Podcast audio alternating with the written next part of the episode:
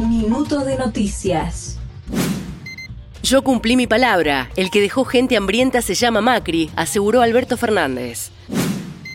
La Secretaría de Comercio intensificó los controles de precios justos con la colaboración de camioneros.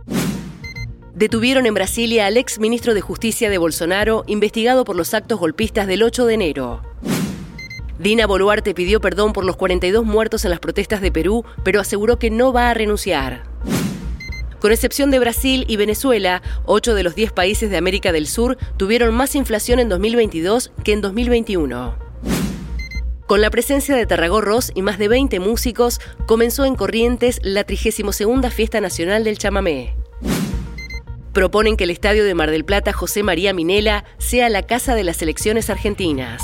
Más información en telam.com.ar y en nuestras redes.